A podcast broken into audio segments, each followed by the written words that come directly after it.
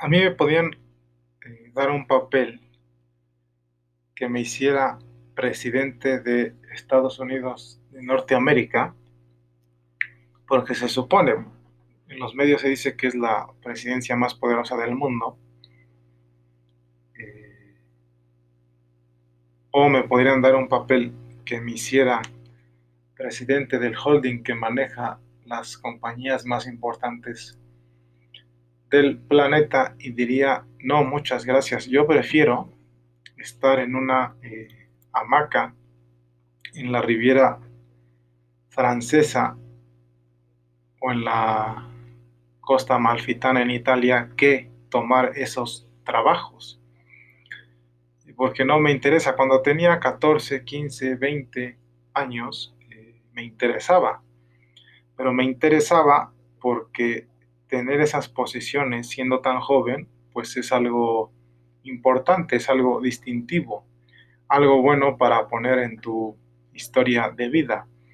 Pero ahora, a mis 31 años, lo único que me importa es eh, la chocolatera, mi compañía independiente. Pero por eso, porque es una compañía completamente independiente, que aspira a ser tan grande como las compañías no independientes y no eh, preferiría no hacer nada, eh, retirarme, que no hacerla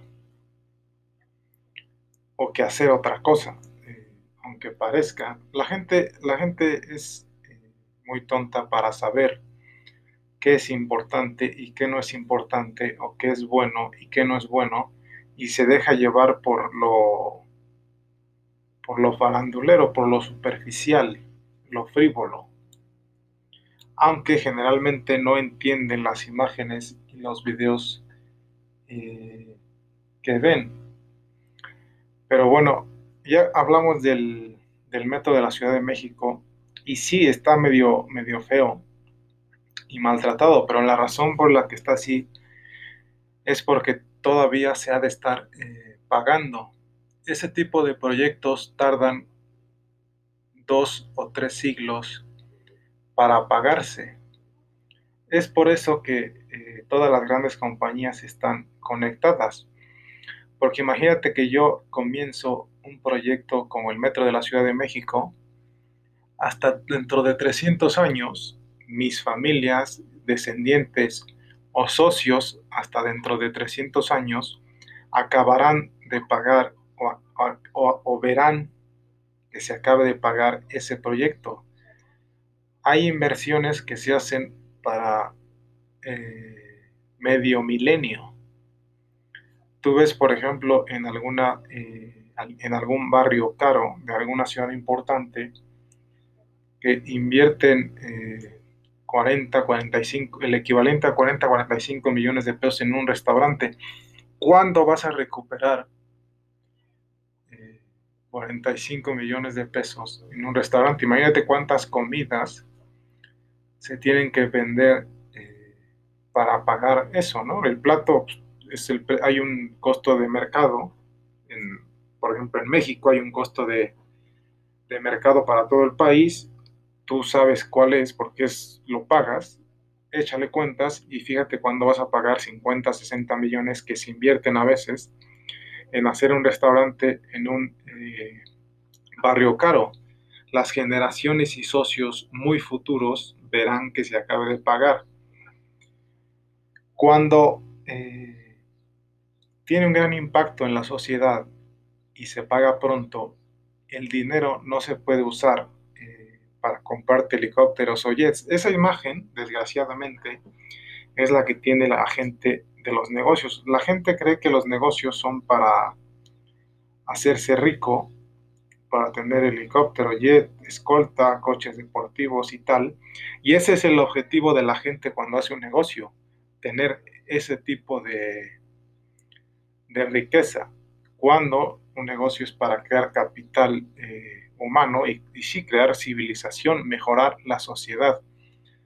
No hay mejor líder que los empresarios, no hay un líder más completo que los empresarios, porque además dedicarte a tu empresa incluye todo eh, el liderazgo que puedes tener. Imagínate que yo hago la fábrica de los chocolates eh, en un recinto grande, ¿no? Ya eh, siendo un empresario de peso, se es mejor líder que los líderes políticos, que los líderes espirituales, que los gurús y todo esto. Por eso en los medios le dan esa imagen a los, a los supuestos fundadores y empresarios, así como de líderes religiosos, porque un empresario verdadero y que hace una gran compañía y maneja una gran compañía, sí es un líder muy grande. Te repito, si yo hiciera un recinto de la fábrica de los chocolates, pues tendría canchas deportivas. Yo le pondría, eh, por ejemplo, en la Universidad de Stanford, hay un recinto donde hay espacio para todas las religiones. En el mismo recinto hay espacio para, que, para todas las religiones. O sea, tú estás en un salón, si eres judío, y en el salón de al lado están los católicos, y en el salón de al lado están los protestantes. Bueno, últimamente no he ido a Stanford y no tengo amigos universitarios, entonces no sé, pero así era antes. Y a mí me gustaría, por ejemplo, hacer un recinto así, donde hubiera espacio para todas las religiones, los deportes que son formativos y tal, y muchas otras cosas. Ya con eso yo estaría creando un mundo. Crear una compañía es crear un mundo de valores, cualidades, etcétera, etcétera. Por eso los empresarios son líderes tan grandes y por eso las grandes compañías son, tan, son tanto y representan tanto, porque es una superorganización que es toda una cultura. Eh, ¿Qué otra cosa? Ahora estoy contento porque ayer tuve la fortuna de ver, puede que ya eh, la haya visto, nos saludamos de hola y adiós, pero ayer tuve la fortuna de ver a la mujer más atractiva que he visto en mis años en México. Eh, fue como un shock porque de verdad es la más eh, hermosa mujer que he visto en México. Pero creo que sí nos dijimos hola y adiós. Tal vez nos hayamos visto Luego, eh, que sea polígamo me ha hecho fama de mujeriego y se puede pensar que cualquiera puede estar. Ayer mismo, eh, después y antes de ver a esta chica, eh, morena, alta, bronceada, de ojos azules, debe ser modelo como sudamericana, no lo sé, porque no la conozco. Tal vez ya la había visto y tal vez seguramente ya me había visto. Y espero que pronto se convierta mi novia, ahí donde la vi y el día que la vi pues es un buen punto de encuentro, pero a lo que yo iba es que eh, que sea polígamo no quiere decir que vaya a andar con cualquiera. Justo antes de ella y después de ella vi otras mujeres que la sociedad podría considerar atractivas, pero para mí no lo son tanto.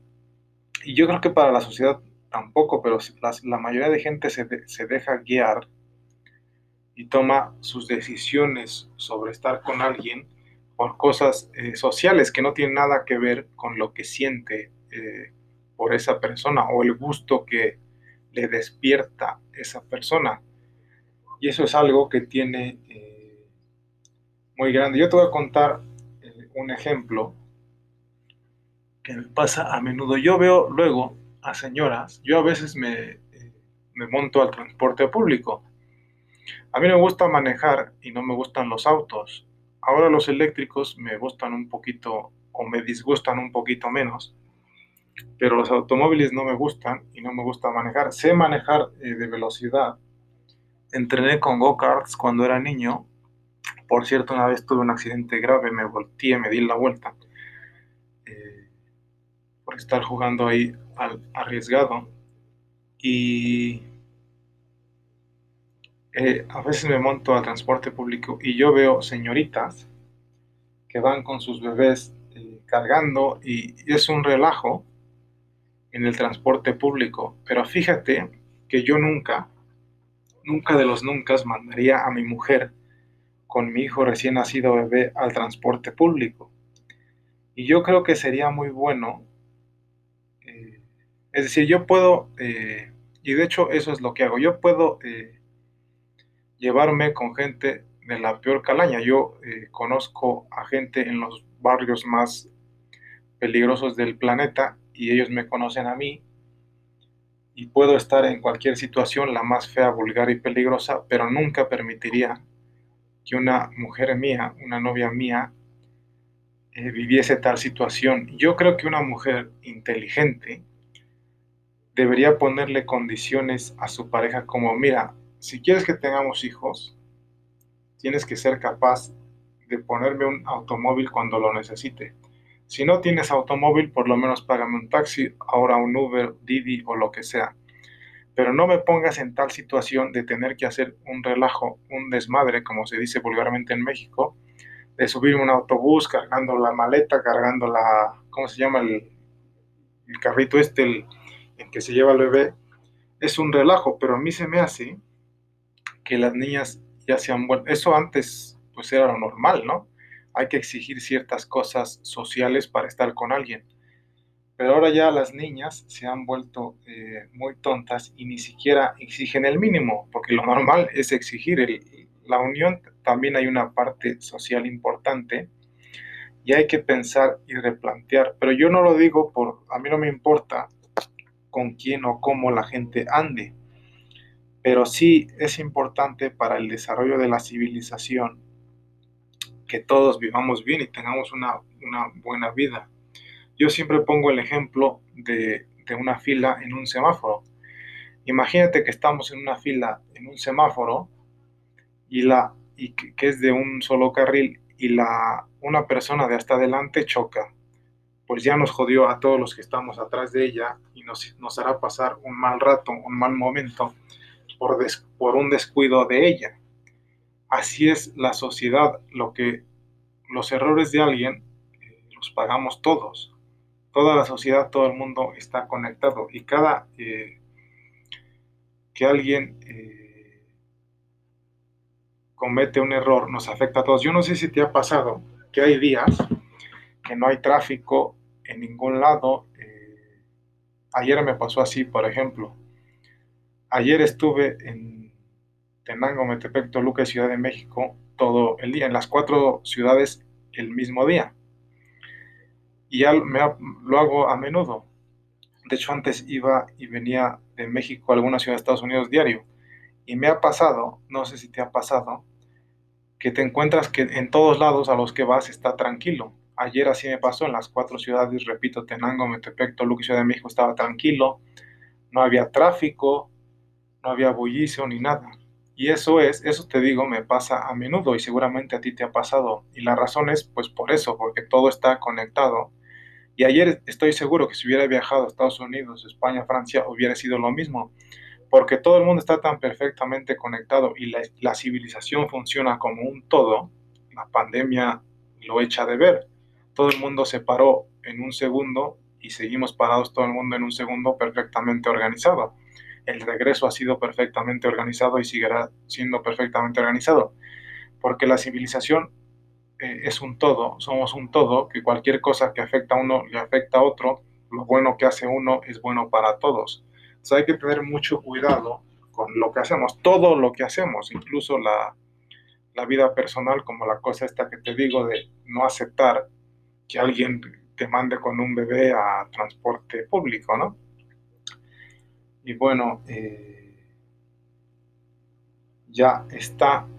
Te quería platicar eso. espero que, que te parezca interesante. Cuídate mucho, ahí estamos.